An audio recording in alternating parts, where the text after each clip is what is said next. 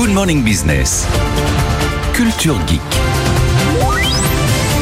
Et Anthony, on va parler d'une première en France. Des bus autonomes sont sur route. Ça se passe dans le Val-de-Marne. C'est une autre manière de voyager, effectivement. Le bus 393, voilà, entre Créteil et Sucy-en-Brie. Si vous le croisez et que vous voyez le volant tourner tout seul, vous inquiétez pas, c'est normal. Il n'y a aucun problème.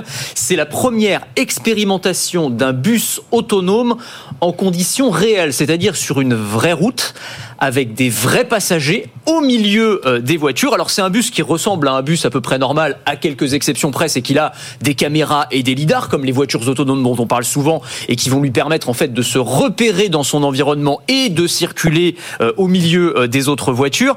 Alors il y a quand même quelques petites différences par rapport à un bus normal, c'est que déjà les, les, passagers sont assis, ils ont même une ceinture de sécurité. Hein, donc pour l'instant, ah oui. c'est pas. Et c'est ce qui est intéressant, c'est que j'ai vu la, la pancarte, c'est interdit au moins de 18 ans. Mais oui. Alors c'est ça. En fait, le truc c'est qu'il y a, il y, a, y a pas de. Alors interdit au moins de 18 ans, je sais pas. En tout cas, il y a pas. Y a, on voit moins de 18, c'est barré et femme enceinte aussi. Alors femme enceinte exactement. Euh, moins de 18. Et, et fauteuil roulant également. Voilà, Ouais. c'est pour l'instant. Encore une fois, hein, c'est parce que c'est dans le cadre de l'expérimentation. Donc pour éviter tous les problèmes, évidemment, on prend toutes les mesures de précaution possibles et imaginables. Mais ce qui est intéressant, évidemment, c'est que c'est un premier pas vers ces véhicules autonomes dont on parle depuis longtemps, mais là qui sont en train de se matérialiser pour de vrai sur les routes. Première expérimentation, mais ce sera probablement pas la dernière. Alors l'intérêt de, de, rouler dans un bus autonome? Alors il y en a plusieurs. Je dirais à terme il y en aura plusieurs. C'est-à-dire qu'une fois que la technologie sera 100% euh, opérationnelle, c'est-à-dire qu'il y aura plus toutes les limites dont on vient de parler, euh, c'est un eh ben, on est, euh, on, on, a plus de sécurité, c'est-à-dire que ces véhicules autonomes, sur les tests qui ont été réalisés, sur les millions de kilomètres de tests qui ont été réalisés, ils ont moins d'accidents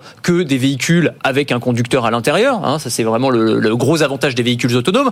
Deux, euh, c'est de l'efficacité aussi, c'est-à-dire qu'ils vont optimiser leur trajectoire quand ils prennent des virages, quand ils freinent, et donc on va utiliser moins de carburant ou là en l'occurrence moins d'électricité puisque c'est des bus électriques. Euh, on va aussi euh, permettre de, de fluidifier la circulation, c'est-à-dire que comme ils optimisent toutes les trajectoires, et eh ben ça permet de, de limiter les, les, embouteillages. Et puis, ben, on peut aussi imaginer que du point de vue de la RATP, euh, ça limite aussi les risques de grève.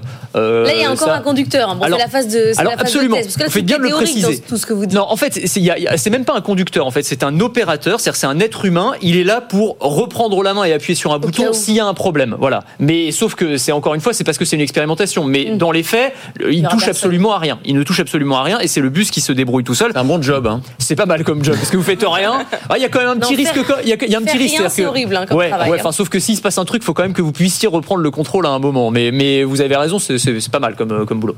Mais c'est quand même un peu théorique. C'est un peu théorique pour l'instant, mais euh, ça va devenir de plus en plus pratique. Alors après, les, limites, c'est quoi? C'est d'abord la, la, vitesse de circulation. Pour l'instant, ils sont très lents, mais c'est un peu le problème des voitures autonomes, c'est que ils sont trop prudents ces véhicules. C'est-à-dire qu'ils sont, c'est limite pénible en fait. Quand vous êtes autour, euh, vous avez l'impression que ça avance à rien, et quand vous êtes à l'intérieur, c'est la même chose. Et d'ailleurs, sur un trajet donné, là, sur ce trajet de bus, on met 5 minutes de plus en mode autonome qu'avec un conducteur ah, humain, oui. parce que évidemment, c'est plus lent. Et puis il y a les risques de bugs potentiels. Hein, vous savez, ces fameux véhicules autonomes qui s'arrêtent au milieu de nulle part. C'est encore arrivé la semaine dernière à Austin, au Texas, où il y a 20 véhicules autonomes, des robots taxis qui se sont arrêtés. On ne sait pas pourquoi. Ils ont bloqué toute la circulation. Et à tel point que les forces de l'ordre et les pompiers commencent à se plaindre. À San Francisco, euh, il y a deux mois, euh, il y a deux voitures autonomes qui ont coincé un, une ambulance. Et la, personne à l'intérieur de l'ambulance, eh ben, elle est morte, en fait.